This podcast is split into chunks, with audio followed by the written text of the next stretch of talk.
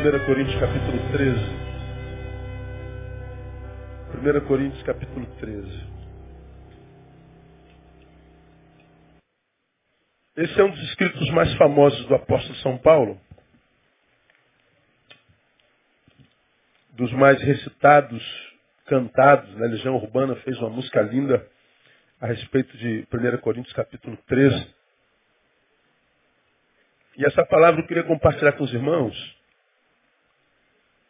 a partir de um, de um, de um atendimento que eu fiz há bem pouco tempo atrás.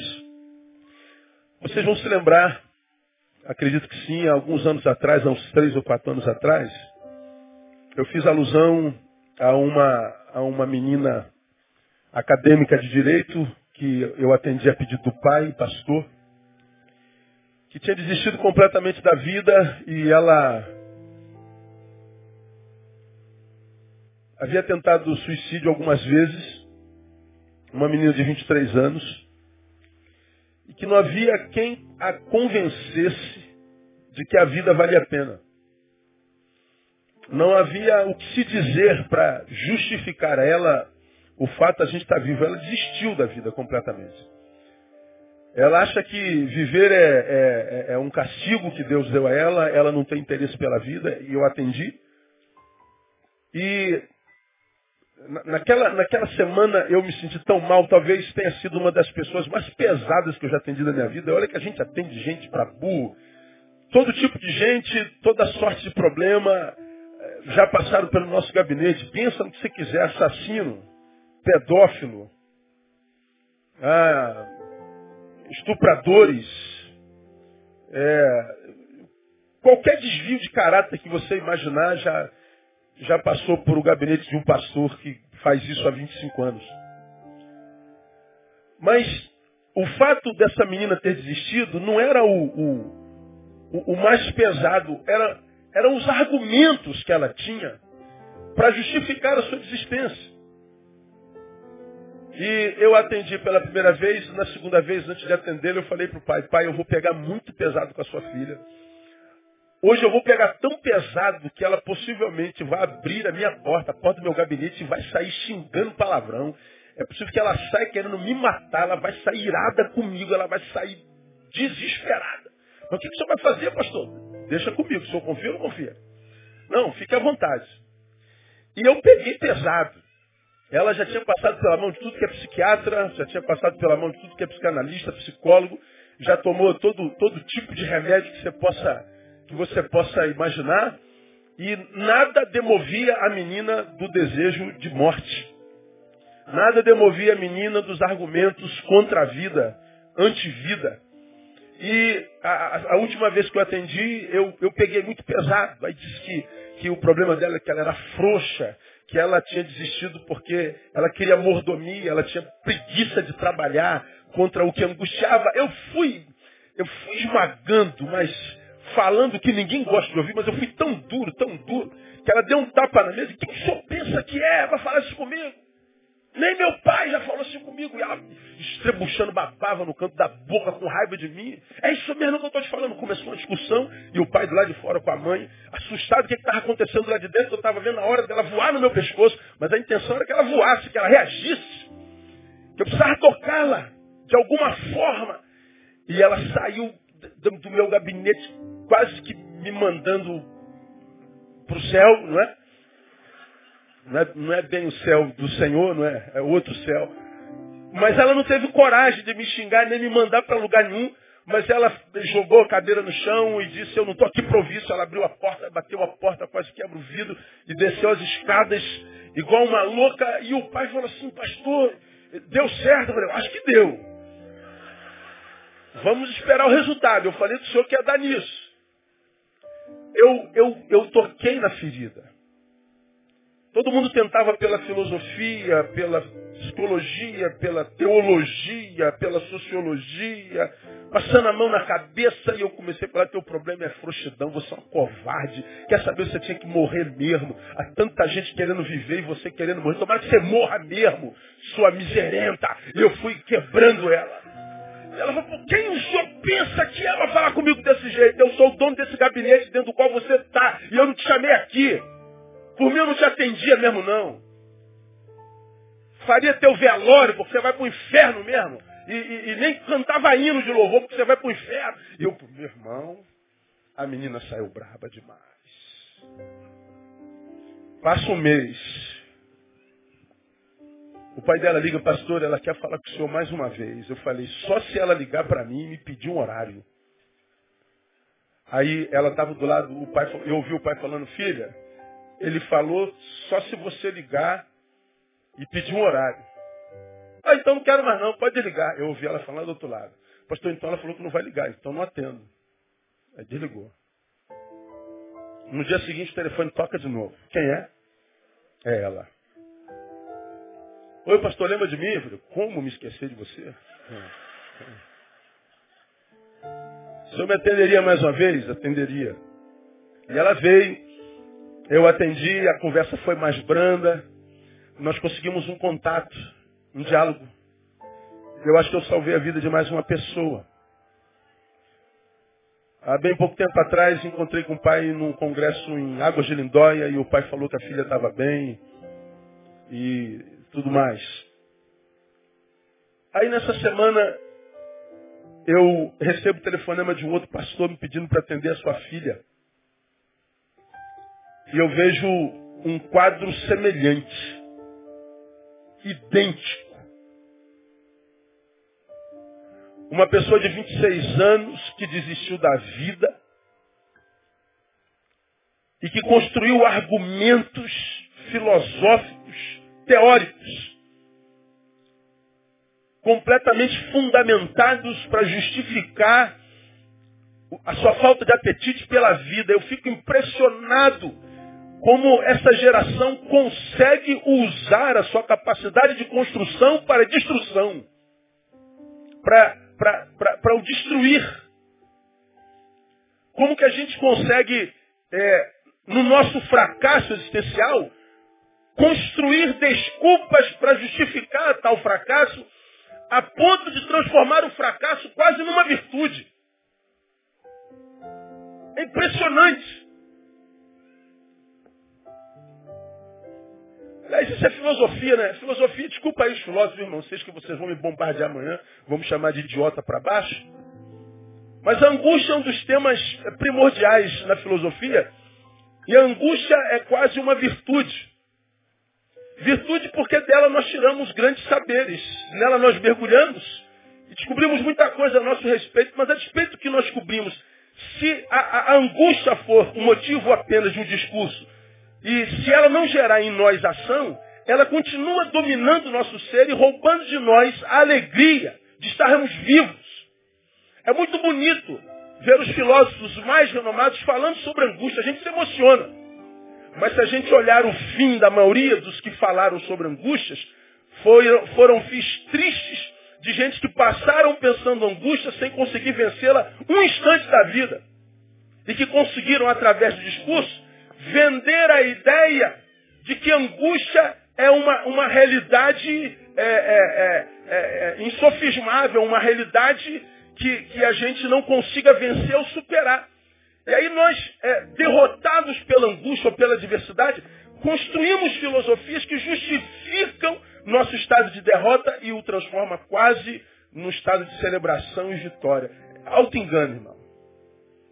Essa menina que eu atendi essa semana me impressionou mais uma vez. Aí quando eu atendi, eu falei assim, você me lembra uma outra pessoa que eu atendi alguns anos atrás.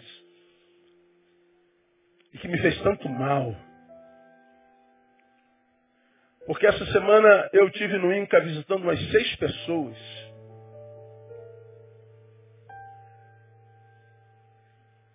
Lá no Instituto Nacional do Câncer, gente cheia de metástase, gente já sem esperança de vida, gente já desenganada pelo médico. E gente que se apega à vida, diz assim, pastor, eu, eu morro crendo. Se o Senhor quiser me levar, Ele vai me levar, Ele é dono da minha vida. Mas eu me apego à vida com esperança, crendo que Ele é poderoso para mudar o meu quadro. Eu não quero morrer. E a gente vê no Inca gente se apegando ao fio de vida que lhe sobra, lutando para não perdê-lo. E a gente vê gente que tem a oportunidade de ver a vida com toda a intensidade desistindo por covardia. E fazendo da covardia um discurso de sabedoria e de supremacia intelectual. Chega a dar asco. Quando eu comparo o canceroso que se apega ao fio de vida que tem, com o pseudo-intelectual que desistiu da vida porque não soube lidar com angústia e transforma a angústia num discurso filosófico quase é, louvável, eu tenho um asco. Agora, dessa menina dessa semana, a, o, o, que mais me, me, me toca ela falar que não só não acredita em Deus, isso é normal, mas diz também que não acredita no amor. Eu não acredito no amor. Para mim o amor não existe. Bom, agora pense comigo, é quase, é quase regra sem exceção. Quando é que quase sempre uma pessoa desacredita do amor? Alguém arrisca? Você pode ser engenheiro civil que você sabe. Você trabalha com pedra, com cimento, mas você sabe. Por que, que a pessoa desacredita do amor? Hã? Ela amou, mas não foi o quê? Amada na mesma proporção. De modo que o amor que sentiu só gerou dor. Bom, se o amor que eu senti não foi retribuído, só gerou dor, pelo contrário, só me fez mal, só me, só me destruiu, só me trouxe de sabor. Se isso é amor, eu não posso acreditar no amor que a gente vê nas canções. Eu não posso acreditar no amor dos casais apaixonados. Eu não posso acreditar no amor do meu pai e da minha mãe. Eu não posso acreditar no amor que, que perpassa a história, gerando poetas e poetisas, canções e, e, e dizeres maravilhosos. Eu não posso acreditar nisso. E ela diz que desistiu de acreditar no amor. Eu falei, é, então, você está morta mesmo. Aí eu li 1 Coríntios capítulo 13. E passei algumas horas com ela conversando, eu a atendo daqui a duas semanas de novo, sem ser essa semana outra. É também gente que já passou pela tentativa de suicídio. E aí eu me voltei para 1 Coríntios capítulo 13, queria fazer uma reflexão sobre o amor com os irmãos, bem rapidinho a partir do que Paulo entende a respeito do amor. Você está em 1 Coríntios capítulo 13? Ainda que eu falasse a língua dos homens e dos anjos e não tivesse amor, seria como um metal que soa ou como um símbolo que retinha. E ainda que tivesse o dom de profecia e conhecesse todos os mistérios e toda a ciência, e ainda que tivesse toda a fé de maneira tal que transportasse os montes, não tivesse amor, nada seria. Ainda que distribuísse todos os meus bens para o sustento dos pobres e ainda que entregasse o meu corpo para ser queimado e não tivesse amor, nada disso me aproveitaria, porque o amor é sofredor, o amor é benigno, o amor não é invejoso, o amor não se vangloria, o amor não se soberbece, não se porta inconvenientemente, não busca seus próprios interesses, o amor não se irrita, não suspeita mal, o amor não se regozija com a injustiça, mas se regozija com a verdade. O amor tudo sofre, tudo crê, tudo espera, o amor tudo suporta. O amor jamais acaba. Mas havendo profecias, serão aniquiladas, havendo línguas, cessarão, havendo ciência, desaparecerá. Porque em parte conhecemos e em parte profetizamos, mas quando vier o que é perfeito, então o que é em parte será aniquilado. Quando eu era menino, falava como menino, sentia como menino, discorria como menino, mas logo que cheguei a ser homem, acabei com as coisas de menino. Porque agora vemos como por espelho, em enigma. Mas então veremos face a face. Agora conheço em parte, mas então conhecerei plenamente como também sou plenamente conhecido. Ele termina o capítulo dizendo: Agora, pois, permanecem a fé, a esperança, o amor. Estes três, conclua comigo. Mas o maior destes é o amor. É o que Paulo nos apresenta a respeito do amor.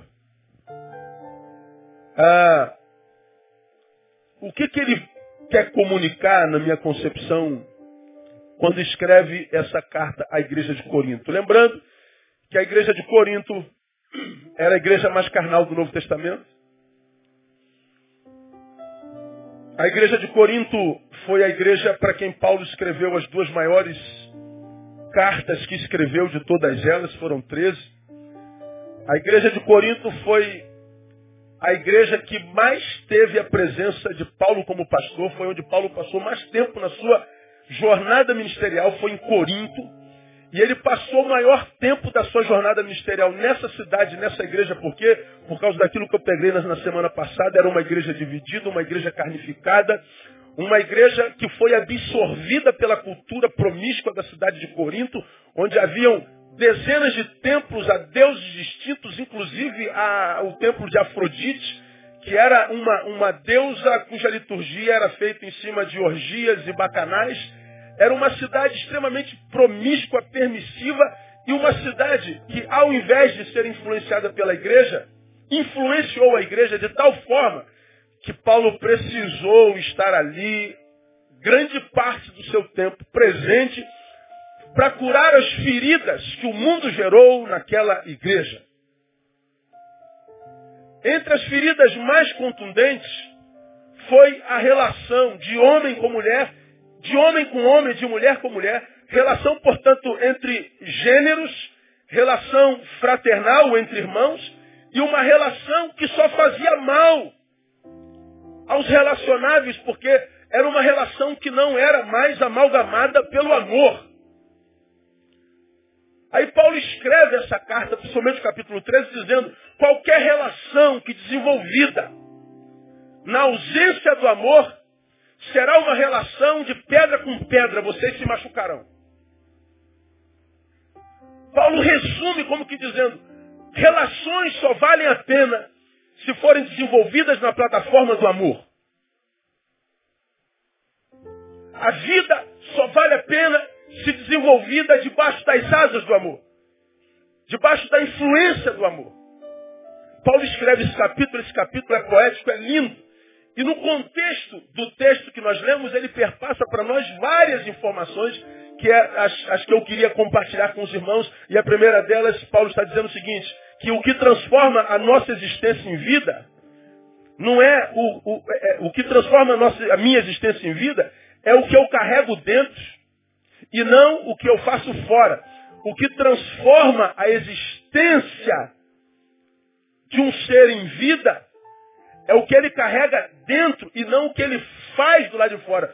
Paulo começa o seu capítulo dizendo, ainda que eu falasse a língua dos homens e dos anjos, já preguei sobre isso aqui. Paulo está falando ainda que eu fosse um, um comunicador perspicaz, ainda que eu fosse um comunicador dos melhores, dos mais bem-sucedidos, ainda que eu falasse a língua dos anjos, ele está dizendo, ainda que da terra eu me comunicasse com o céu, ainda que da terra eu fosse porta-voz da humanidade junto a Deus, junto aos seres celestiais, ainda que eu conseguisse ser o tradutor do céu à, à, terra e da terra ao céu, fosse esse homem ponte entre o eterno e o terreno, entre o divino e o humano, ainda que eu fosse esse homem ponte entre o, o, o supra-humano e o humano, mas se a despeito de fazer isso eu não conhecesse amor, nem isso geraria vida na minha vida.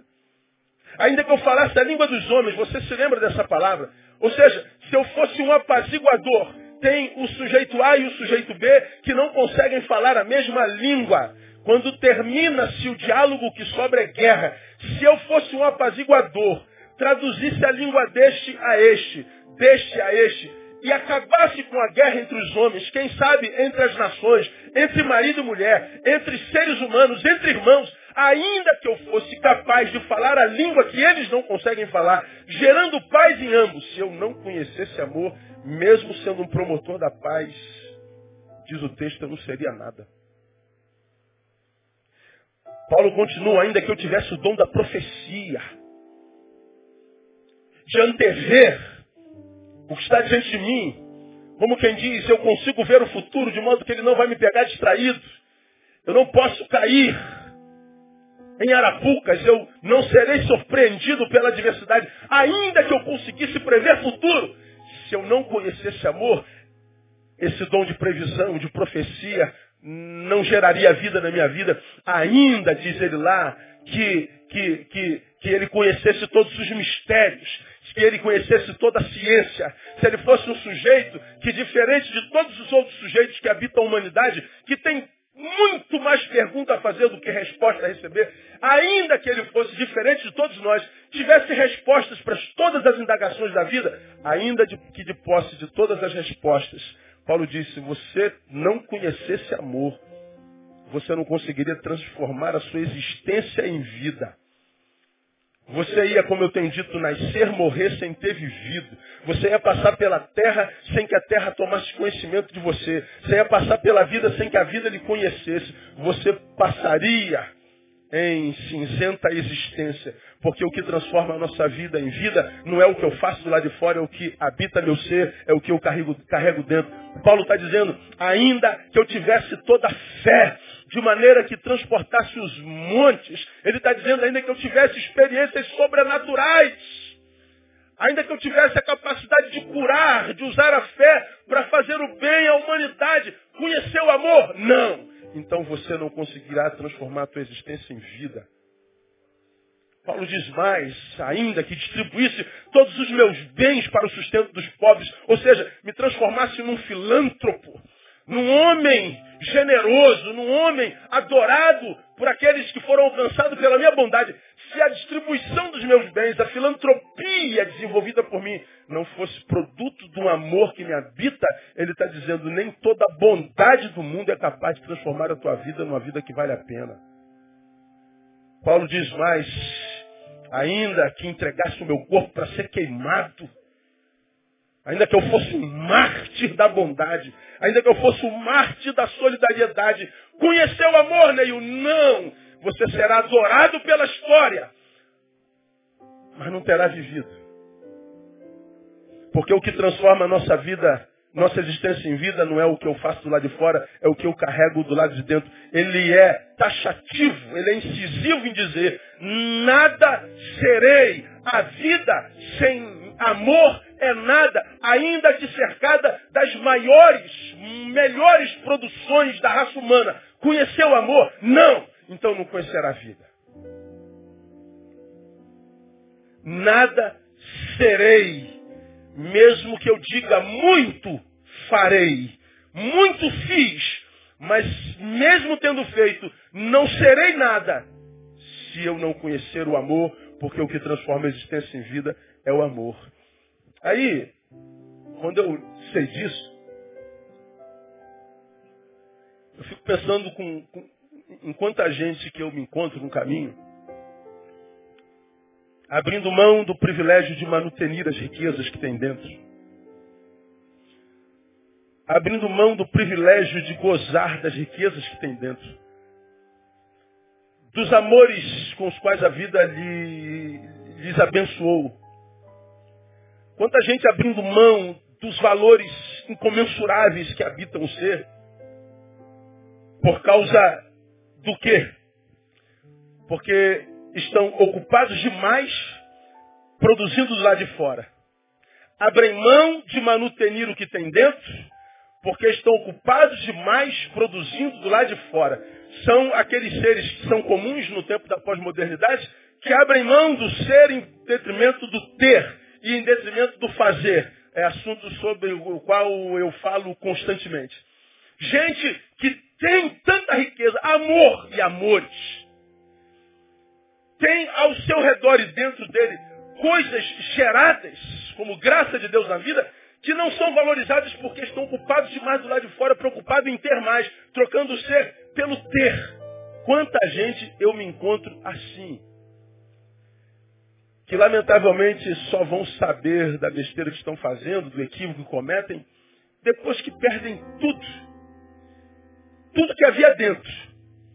Ainda que continuem com tudo que construíram do lado de fora. E vão permitir perceber que nada do que há do lado de fora consegue entrar no peito e gerar vida do lado de dentro. Aí, quando eu, quando eu pensava isso, eu me lembrei de uma reportagem que eu queria que eles botassem aqui para a gente ler junto. Esse homem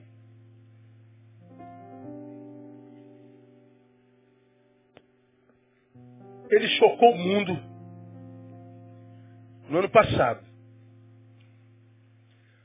O executivo Mohamed El Erian, internacionalmente reconhecido por seu trabalho na companhia de gestão de investimento Pinco, revelou ter deixado o cargo de CEL, presidente da empresa do início deste ano, graças em boa parte a uma carta de sua filha. A menina de 10 anos escreveu uma lista apontando 22 acontecimentos marcantes em sua vida que o pai havia perdido em razão do trabalho. Entre esses momentos estavam o primeiro dia da escola dela, um desfile de Halloween, o primeiro jogo de futebol e muitos recitais. O pedido de emissão do guru de investimento em janeiro de 2014 chocou o mundo financeiro. Só agora, em um artigo no site Word, Elerian esclareceu a sua saída, ou pelo menos parte das razões que o levaram a abandonar a gestora de investimentos que administra cerca de quanto?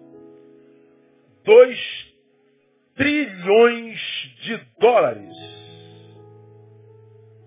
O maluco abriu mão de 2 trilhões de dólares. Para quê? Para levar a filha para a escola. Para vê-la dançando balé. Para participar dos recitaizinhos dela para sair com ela pela América, nos Estados Unidos, comemorando a festa de Halloween, pedindo balas e doces nas portas dos vizinhos. Segundo ele, havia uma boa desculpa para cada ocasião. Não lá em cima. Há cerca de um ano, eu pedi à minha filha várias vezes para fazer algo. Escovar os dentes, eu acho, e não tive sucesso. Escreveu. Ela então me pediu para esperar um minuto, foi ao quarto e voltou com um pedaço de papel. Era uma lista em que ela tinha compilado os eventos e atividades importantes que eu havia faltado devido a compromissos de trabalho. Segundo ele, havia uma boa desculpa para cada ocasião. Viagens, reuniões importantes, telefonema urgente, tarefas a cumprir. Mas me dei conta de que não estava considerando algo infinitamente mais importante. Eu não estava passando tempo suficientemente com ela. A situação incomodou bastante o executivo foi um sinal de alerta e é um dos principais motivos pelos quais eu decidi fazer uma enorme mudança profissional. Após renunciar ao cargo de céu da Pinco, El diz que optou por fazer somente trabalhos de meio período, que exigissem menos viagens e permitissem mais flexibilidade. O investidor, que estudou em Oxford e Cambridge, afirmou que agora tem tempo até de pegar sua filha na escola. Desde então, ele e a esposa se revezam para acordar a menina, preparar o café da manhã e levá-la à escola. Infelizmente, nem todas as pessoas têm esse luxo. Mas espero que empresas deem mais atenção à importância do balanço entre a vida e trabalho. E mais e mais pessoas estejam em posição de decidir e agir em função do que é importante, de fato, para elas. Pode acender a luz. Esse camarada gerou uma, uma reviravolta no mercado mundial. Pessoas procuraram dizendo, você não pode fazer uma loucura dessa. Você não pode largar o privilégio de administrar 2 trilhões de dólares. E uma outra reportagem, você pode procurar, não preciso passar agora, diz que um dos seus superiores dobrou o recurso à sua disposição se ele resolvesse não pedir demissão. Não seriam mais 2 trilhões, seriam 4 trilhões. Mas ele disse, eu não quero 4 trilhões. Eu descobri que o que eu estou fazendo do lado de fora não está gerando alegria e locupressão do lado de dentro.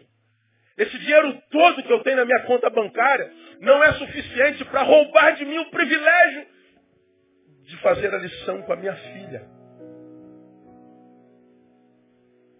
Esse homem, ele conseguiu em vida descobrir o que transforma a vida em vida. Ele conseguiu descobrir o que transforma a vida numa vida que vale a pena ser vivida. De modo que o que eu compartilho com os irmãos nesse primeiro tópico, eu me encontro com uma geração de gente tão ocupada, tão ocupado, tentando ter mais, aparecer mais, ser visto cada vez mais. E a despeito da, do sucesso na vida profissional externa, eu me encontro com gente cada vez mais parecida com essa menina que eu atendi no gabinete, dizendo a vida não encontra sentido. A vida não tem sentido, a vida não vale a pena. Viver é um karma, viver é uma tristeza, viver é uma desgraça, viver é um castigo. E por que, que viver é um castigo na vida de tanta gente nesse tempo presente? Porque eles acham que o que transforma a vida é o que ele faz do lado de fora, quando na verdade a Bíblia diz que o que transforma na existência e vida é o que a gente carrega do lado de dentro. É o amor. Eu não sei que tipo de valor você dá aos seus amados. Eu não sei em que lugar do seu, da sua lista de valores, do seu senso de valores está, por exemplo, a sua esposa, sua filha, seu filho. Eu não sei o que as pessoas que geram amor em nós, que portanto são aquelas com as quais a gente troca o que eu chamo de contatos vitais, contatos de vida. São aquelas que quando eu oferto amor, eu sei que eu posso ter de volta. O que não acontece, por exemplo, com a minha relação com o meu carro. Eu posso passar um dia inteiro limpando meu carro, adorando meu carro, babando meu carro, glorificando meu carro. O meu carro nunca poderá devolver o amor que eu lhe empresto, porque coisas não podem devolver o amor que nós emprestamos a ela. O amor dedicado à coisa é amor desperdiçado. O amor só vale a pena quando nós investimos em pessoas que podem devolver.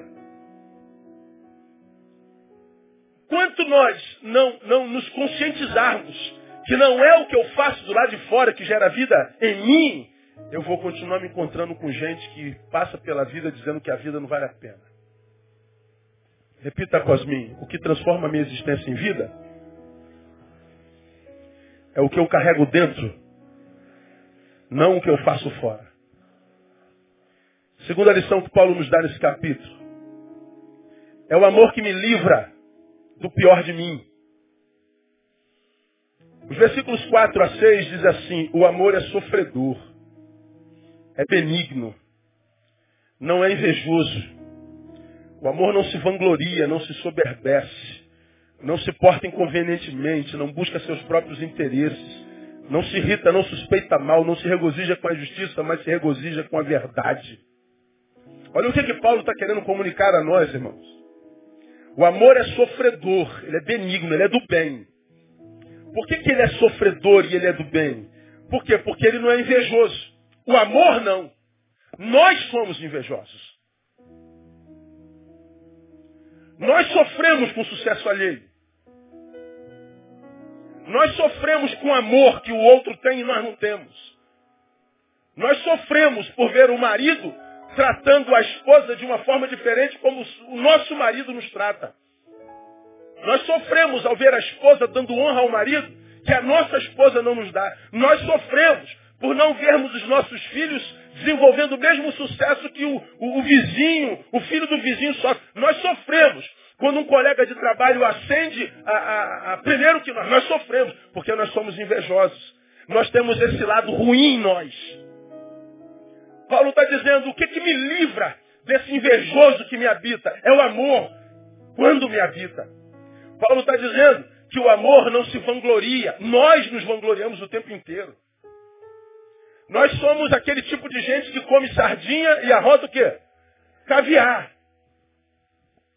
Nós somos esse tipo de gente mesquinha, mentirosa, dissimulada, hipócrita, que vem de imagem o tempo inteiro. Bando de mentirosos. Paulo está dizendo como que a gente se livra desse hipócrita que nos habita? Como que a gente se livra desse dissimulado que nos habita? Sendo habitado pelo amor. O amor não nos vangloria. O amor nos livra da banda podre que habita a gente. Paulo está dizendo mais, olha lá. O amor não se soberbece. Já nós. Como a gente ouve o tempo inteiro, né? você sabe com quem você está falando? Vocês viram alguns meses atrás uma arquiteta lá do recreio que foi parada por um guarda. Quem viu esse, esse vídeo? Ele virou uma febre. Por favor, senhora, documento. E a mulher virou bicho. Você sabe o que você está falando? Eu sou arquiteta. Eu desenhei muitas UPPs no Rio de Janeiro.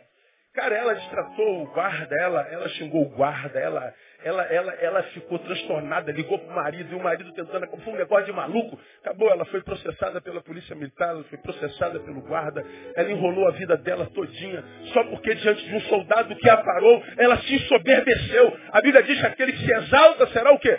Humilhado. Nós temos esse quesinho de querer ser mais do que o que a gente é. Paulo vem e diz, é o amor que nos livra desse soberbo que nos habita. Desse ser pequeno em nós que quer aplauso o tempo inteiro. Desse ser pequeno em nós que quer reconhecimento o tempo inteiro. Desse ser pequeno em nós que não se aquieta na realidade do que de fato é na sociedade. Como é que a gente se livra dele? Através do amor. Ele está dizendo que o amor não se porta inconvenientemente. Nós, o tempo inteiro. Paulo está dizendo que o amor não busca seus próprios interesses. Portanto, ele não é egoísta. O amor não se irrita. Já nós somos iracundos. Nós estamos andando com um pavio cada vez mais curto. Não sei nem se há mais pavio na gente. Nós vemos atrocidades, barbaridades, mortes acontecendo cada vez por motivos mais banais. Por quê? Porque nós não temos mais pavios. Nós estamos irados, nós estamos sobrecarregados, nós estamos iracundos. Qual é o problema, pastor? É porque não há mais amor. É o amor que nos livra da nossa pior parte. O texto está dizendo o amor não suspeita mal. Por que, que nós não temos mais relações saudáveis? Porque ninguém acredita mais em ninguém. Nós não acreditamos mais na bondade e no bem. Se alguém chega para você sendo gentil, está querendo alguma coisa. A gente não acredita mais em boas intenções que não venham seguidas de segundas intenções. A gente não acredita mais no outro. E a nossa desconfiança Parte do quê? Da, da falta do amor. O texto está dizendo, o amor não suspeita mal, ele não se regozija com a injustiça. O amor não tem prazer em ver a desgraça do outro. O amor não tem prazer em ver a, a, a, a dor do outro. O amor não tem prazer em se ver beneficiado se o bem que chegou não é mérito seu, se o fruto que chegou à tua mão não é produto da semente que você semeou um dia. O amor está dizendo, não, isso não é justo. Mas é a realidade. Nós somos uma geração que não quer trabalhar mais, que não quer estudar mais. A gente quer desenvolver a lei do menor esforço. A gente quer desenvolver a lei de Gerson, levar vantagem em tudo. A gente olha para o nosso próximo só quer dar volta, quer exercer poder.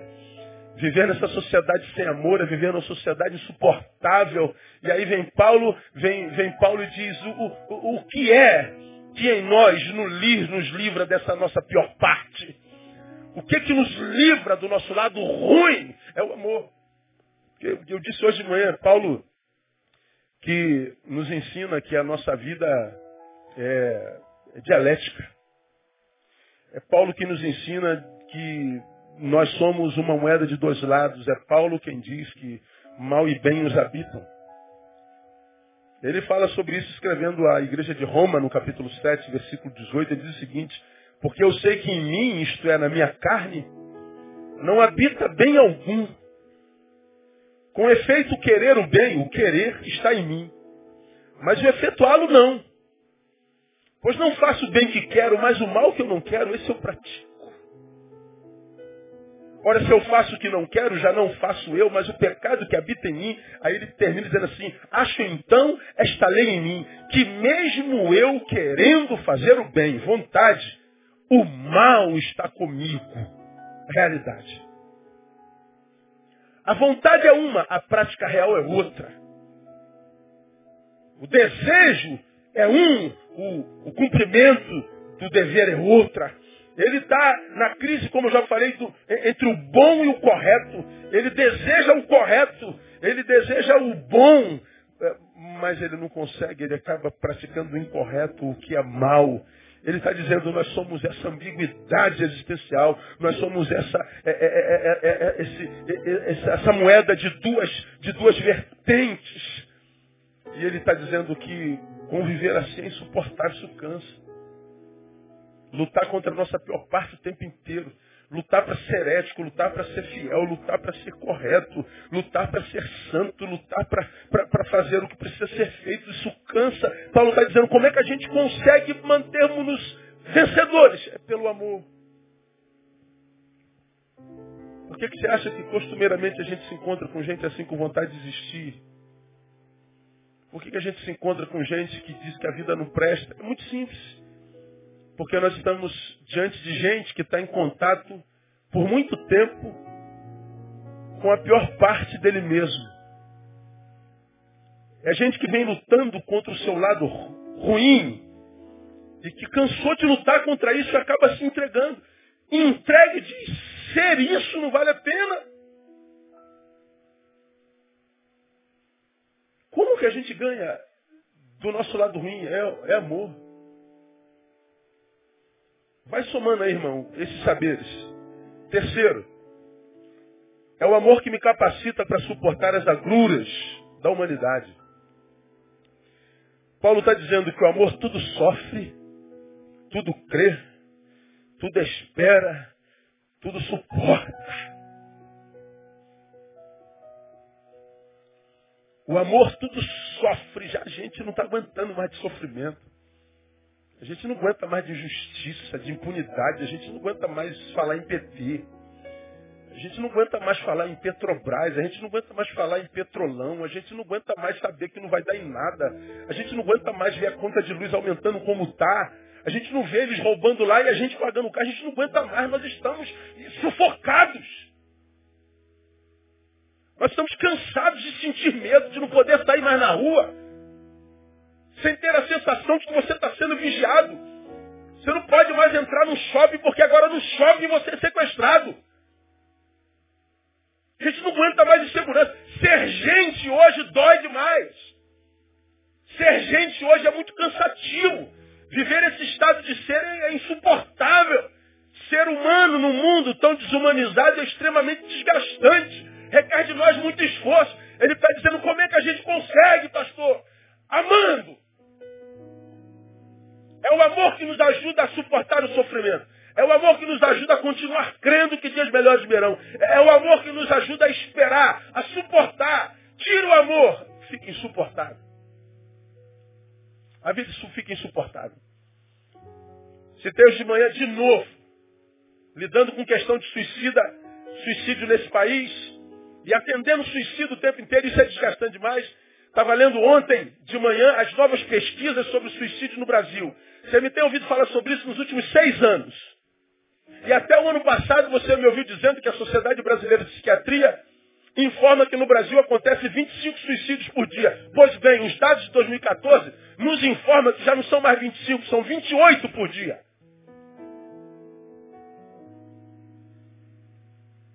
Diz lá que a depressão no Brasil aumentou nos últimos 16 anos 705%.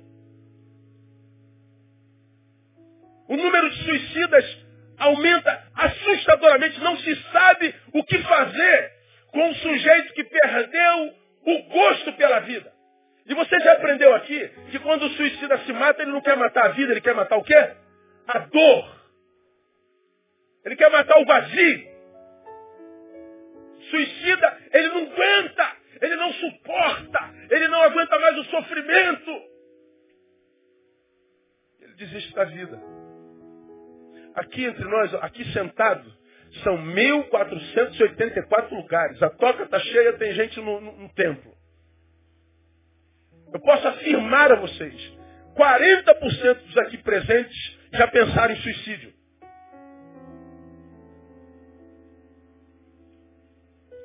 Certamente, 10% entre nós já tentou suicídio. Como outros que já sentaram nesse banco conseguiram se matar. Quando é que a gente chega a esse grau de insuportabilidade? Quando a gente tem contato com a nossa pior parte por muito tempo. E a gente não consegue vencer essa pior parte que é em nós. Vivendo a pior parte que é em mim, faz-me crer que a vida não presta, ainda que eu veja um monte de gente celebrando-a. Eu perco a fé na vida. Agora, como que a gente vence esse estado maldito de ser? Amor. Por isso que eu fico é, tomado por indignação quando eu atendo gente que diz que a vida não presta, que não acredita no amor. É o amor que me capacita para suportar as agruras da humanidade. Uma humanidade que produz um negócio como esse aqui. Ó. Olha isso aqui, meu irmão. Bota a foto aí, painel. Olha, olha onde nós chegamos. Olha o que você vai ver aí agora. Isso aqui está no site infantil. Como se enforcar? Isso está no site infantil. Olha lá, uma criança bonitinha, simpaticazinha, ensina como é que faz a corda, como é que faz o nó, aí coloca no, no, no, no, pescocinho, olha lá, sobe. Ela se pendura, sobe no banquinho, empurra o banquinho, sorrindo e se mata. Olha o que, que a humanidade está produzindo. Olha o que, que nós estamos fazendo. Olha na desgraça da qual nós estamos nos tornando. Isso aqui é para ensinar criança a se matar.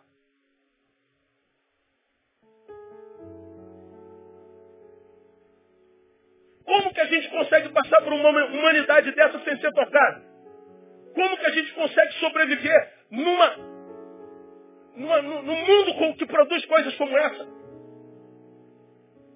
Falei para vocês no ano passado, foi pega no Brasil uma corrente é, que existe na Europa de que, que pelo site adolescentes se inscrevem quando elas querem se suicidar. E eles fazem uma lista dos candidatos ao suicídio. E o que, que esse site faz?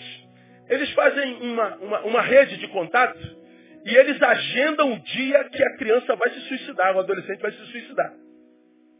Aí vamos imaginar que o João se inscreveu nesse texto, nesse, nesse site, e eles então marcam, João, você vai se matar no dia 15 de abril de 2015. E eles ficam mantendo contato. Eles trocam. Olha, João, hoje vai se matar a Márcia de Barra Mansa. Então, é, manda uma palavra de estímulo. Ela tem direito a fazer isso, a vida é dela. Se ela não quer viver, ela tem que se matar mesmo. O pai não tem que se meter, a mãe não tem que se meter. Ninguém tem nada com a nossa vida, nós não queremos viver. Então é direito nós nos matarmos. E eles vão se incentivando. Olha, João, amanhã, hein? Não vai dar para trás, não, hein? Nós estamos contigo, hein? E eles dão como é que se faz, qual é a metodologia. Aí chega em Barra Mansa, no Rio de Janeiro, eu ministrei lá no final do ano, três meninas se suicidaram em Barra Mansa. A polícia investigou e elas estavam alistadas nesse site que incentiva suicídio. É nesse tipo de, de humanidade que a gente vive. Como é que a gente suporta isso sem adoecer, gente? Como é que a gente tem paz num negócio como esse? Só investindo no amor, é o que Paulo diz. Não é o que eu faço lá de fora, é o que habita meu ser.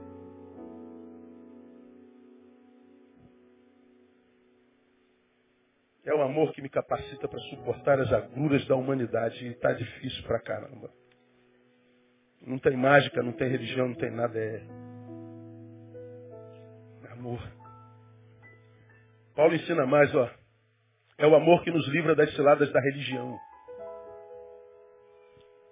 O versículo 8 diz assim: O amor jamais acaba, mas havendo profecias serão aniquiladas, havendo línguas cessarão, havendo ciência desaparecerá. Paulo está falando de práticas litúrgicas, ele está falando de dons espirituais, ele está falando isso tudo vai passar. Não é dom, não é liturgia, não é religião que vai capacitar você para passar pela vida incólume. É o amor que não acaba.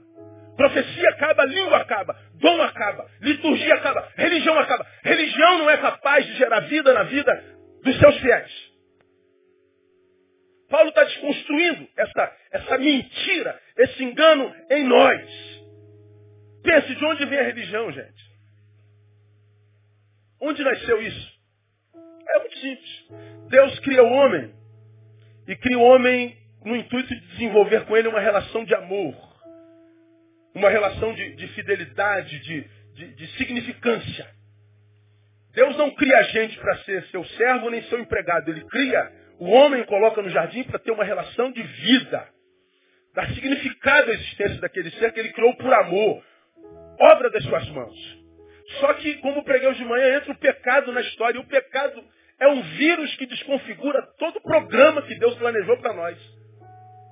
Desconfigura tudo. Os sonhos de Deus foram por água abaixo. Os projetos de Deus, água abaixo, tudo se desconfigurou. A vida que era para ser de significância perde significado. A vida que era para ser de utilidade perde sentido. A vida que era para ser uma relação de amor se torna de ódio, de competição. O amor que devia ser a marca de um para com o outro agora é substituído pelo medo. E a vida se torna de fato um, um karma. É dessa separação do homem com Deus que emerge a religião. A religião emerge do homem desesperado, tomado por uma vida sem sentido, sem significados e sem razão, por causa da separação de Deus, e ele cria a religião no sentido implícito da palavra, religare. Religar o homem a Deus. Só que o homem acredita que a religião pode fazer isso através da, dos dogmas, através das liturgias, através dos encontros, através das celebrações, através de, de, de, de, religiosidade. Só que a religião não pode fazer isso. Isso é um engano. Só Jesus pode fazer isso. A religião não substitui o amor de Deus manifestado em Cristo Jesus. Acreditar nisso é um grande engano, porque só Jesus pode fazer isso. Eu me lembro de Colossenses capítulo 2. Portanto, assim como recebestes a Cristo Jesus, o Senhor, assim também nele andai, arraigados e edificados nele, confirmados na fé, assim como fostes ensinados, abundando em ações de graças tendo cuidado para que ninguém vos faça presa sua, por meio de filosofias e vãs sutilezas, segundo a tradição dos homens, segundo os rudimentos do mundo e não segundo Cristo. Porque nele habita corporeamente ou corporalmente toda a plenitude da divindade. E tendes a vossa plenitude nele, que é a cabeça de todo principado e potestade, no qual também fostes circuncidados com a circuncisão não feita por mãos no despojar do corpo da carne. Ele fala do judaísmo, mas a saber a circuncisão de Cristo.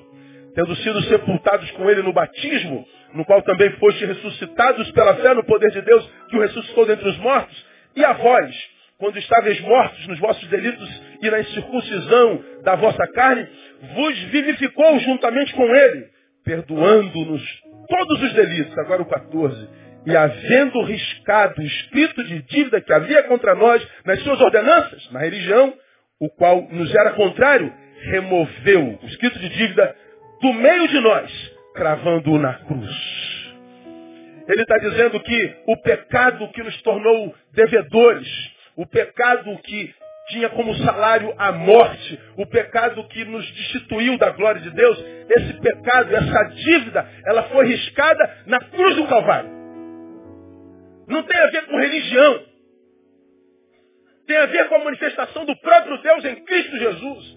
Paulo está dizendo, não pense que você vai transformar a sua vida em vida, a sua existência em vida, só porque você agora virou Bíblia. Só porque agora você virou religioso. Ora, se fosse verdade, não haveria crente infeliz. E a maioria dos crentes o são.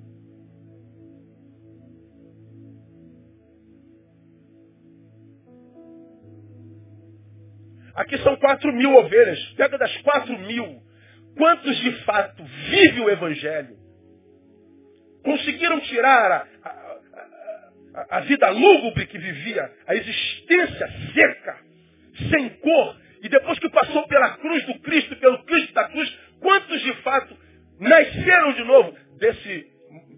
multidão, você vai tirar o dízimo daí. Porque a grande maioria só mudou de religião.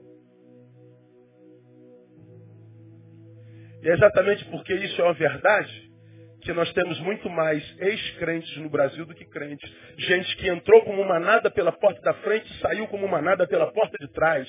Porque acharam que entrando por lá sem a vida que procuravam, achariam tal vida na religião. Não acham, se frustram com a religião e com Deus e saem desesperançados. Porque não há esperança na religião. Paulo está dizendo que transforma a minha existência em vida é o amor. É o amor que me livra do engano da religião. Vamos caminhar para o final, tem mais saberes aqui. É o amor que nos equilibra quando queremos respostas e não as temos. O versículo 9 diz, porque em parte conhecemos, em parte profetizamos. Paulo está dizendo assim, gente, não há resposta para todas as perguntas que temos a fazer. Neste tabernáculo, nesse corpo, nós conhecemos em parte. Nós somos limitados. Não imaginem que vocês entenderão todos os mistérios relativos à vida humana. Vocês não vão entender. Mas eu preciso entender, Paulo. Não, se você for batizado no amor de Deus, Você não precisa entender, você precisa crer no caráter daquele que te batizou no seu amor. O amor vai te manter de pé quando você fizer perguntas e as respostas não vierem. É o amor. Eu já falei sobre isso aqui, eu tenho tanta pergunta para fazer para Deus quando eu chegar no céu, irmão. Eu tenho tanta coisa que eu não entendo na Bíblia. Tem tanta coisa no campo da justiça e da injustiça que eu não entendo. Tanta coisa que eu, se eu pudesse, Deus, assenta aqui, Senhor, tu vai me explicar esse negócio, porque não é possível. Quem sou eu para fazer isso?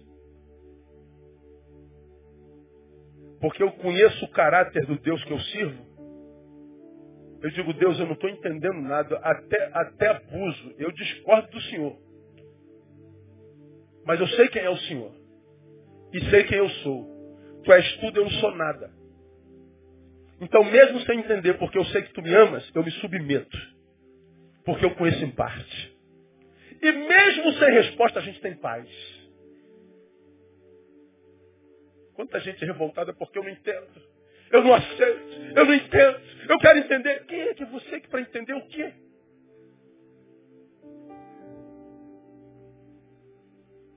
Eu já disse aqui que tem muitas coisas em Deus que eu não entendo, mas a, a maior delas, o que, eu, o que eu mais não entendo em Deus, é como Ele pode amar um ser como a gente. Tem vezes que eu olho no espelho, eu tenho vontade de me enforcar. De raiva de mim. Já sentiu raiva de você uma vez? Já tem vontade de dar na tua cara, sua nojenta? Você acordou azeda, mal-humorado, já tem vontade de morrer alguma vez? É assim que a gente é. Nem a gente se suporta. Mas a Bíblia diz que Deus nos ama e nos ama com amor eterno e que Ele não desiste de nós por um minuto na vida. Ele diz que ainda que nós sejamos infiéis, ele permanece fiel, ele não pode negar-se a si mesmo. O seu amor é eterno. A sua benignidade é eterna. Como que a gente suporta diante de respostas que não vêm? É mergulhando no amor dele. É, é o amor, cara. É, é o amor. Aleluia. Mas é o amor que nos tira da mediocridade. Quando eu era menino, falava como menino, sentia como menino, discorria como menino, mas logo que cheguei a ser homem, acabei com as coisas do menino. Paulo está dizendo assim, ó, parei de ser medíocre, porque a coisa mais triste, mais humilhante, é ver homens velhos com um menino dentro que não cresce nunca.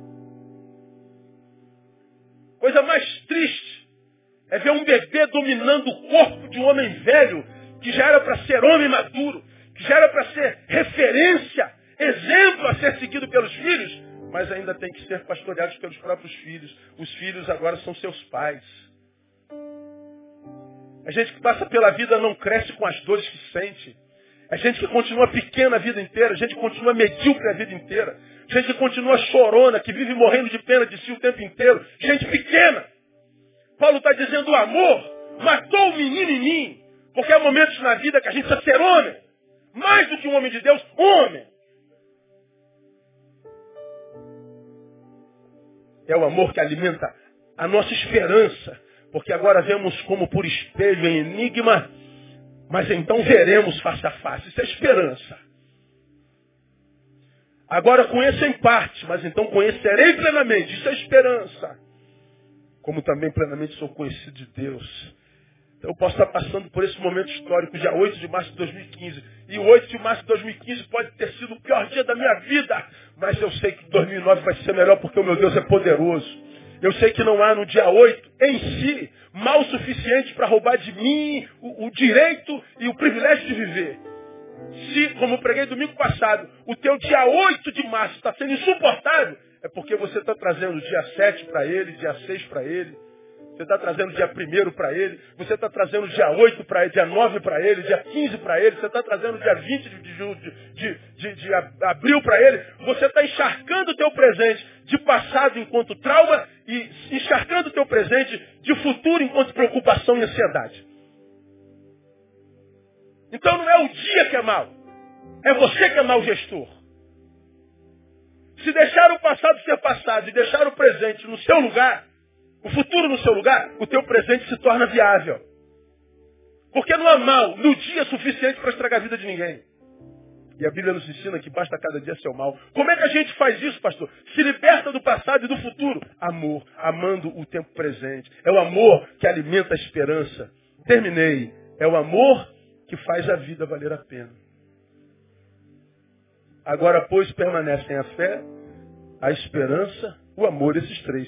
Mas o maior destes é o quê? É o amor.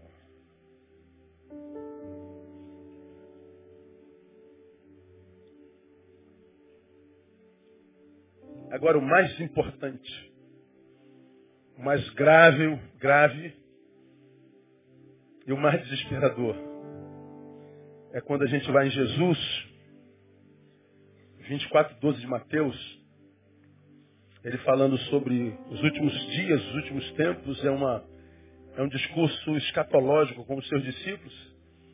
Nós o vemos dizendo, e por se multiplicar a iniquidade, o que, que diz lá? O amor de muitos esfriará. O que, que faz a vida valer a pena? O amor. Sem amor nada serei. Você não vive, você existe. E o Senhor está dizendo que nos últimos tempos o amor esfriaria. Sabe o que, que ele está falando? Essa palavra de Jesus alude a um tempo no qual a vida estará ausente da vida dos homens. E porque a vida estará ausente da vida dos homens, sua existência sem vida será insuportável. É exatamente o que nós vivemos hoje. Essa vida insuportável, maldita, que não vale a pena ter vida, é vida na qual o amor esfriou.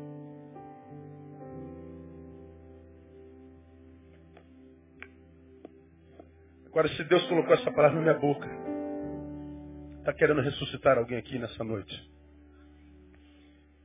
Ele sabe que existe gente aqui que foi tão machucada pela vida, que desistiram de amar, não acreditam mais nisso. A gente que está tão ferida, tão machucada, tão traumatizada que retirou-se para o mundo que criou para si e não interage com mais nada, mais ninguém, porque perdeu totalmente a fé.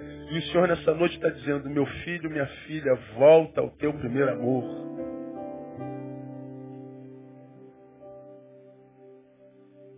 Porque quando o assunto é vida, o único remédio é o amor.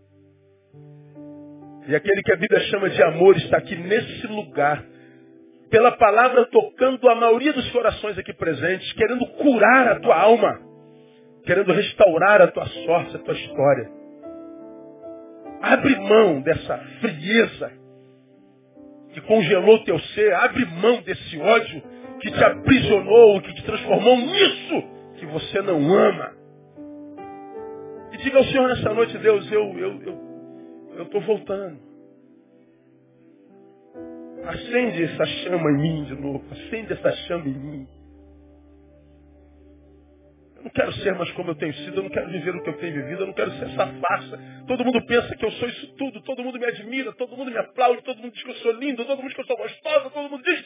Mas eu sei, eu sou infeliz, Deus. Não consigo essa vida aí que esse pastor está falando, não consigo esse negócio, eu não consigo. Isso para mim é discurso sem vida, isso é conversa fiada. Mais um pastor safado pregando mentira, enganando os outros. É, você sabe que não é, filho meu. Você pode não ter esse amor, mas você tem uma fome por ele terrível. Você tem uma sede desse amor desesperado, porque nós nascemos para o amor. E é o amor que transforma a nossa vida em vida. E eu quero profetizar que essa noite é noite de milagres, noite de, de mudanças de histórias no nome de Jesus. Eu quero orar com você. Você com quem Deus tem falado nessa noite. Vamos ficar em pé. Aleluia. Nós vamos cantar uma canção.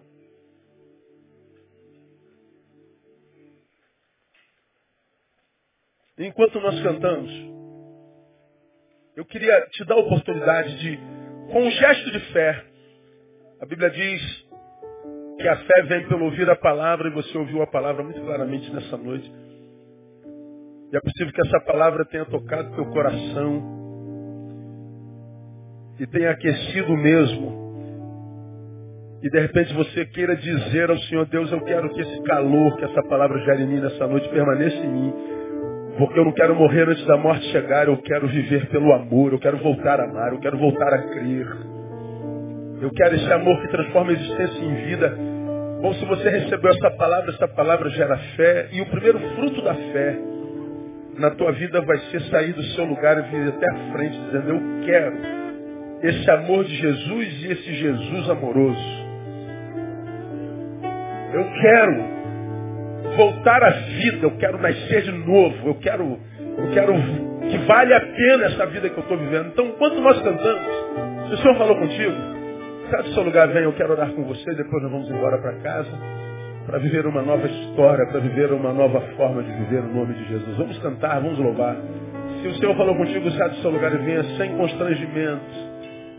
E deixe que a palavra que gerou fé frutifique tirando você do lugar.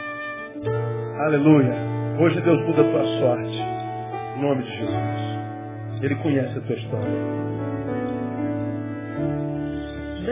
Eu preciso de um milagre. Ele é especialista nisso. Transforma minha vida, meu estado. Faz tempo que eu não vejo a luz do dia.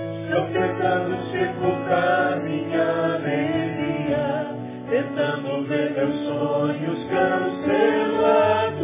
Por favor, libere o corredor. Libere o corredor, por gentileza.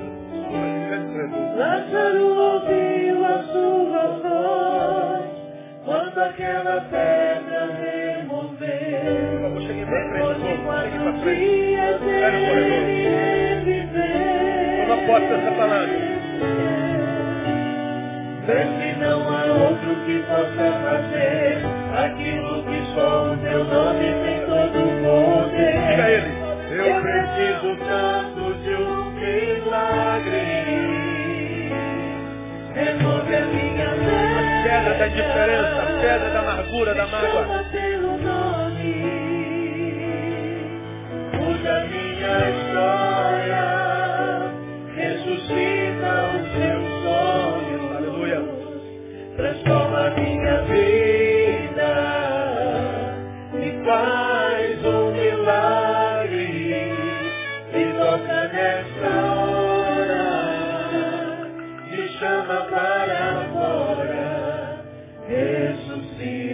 Batize-nos no amor de novo, Deus.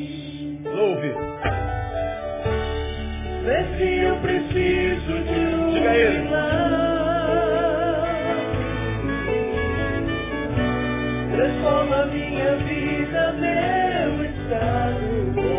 Aleluia. Faça isso, Jesus.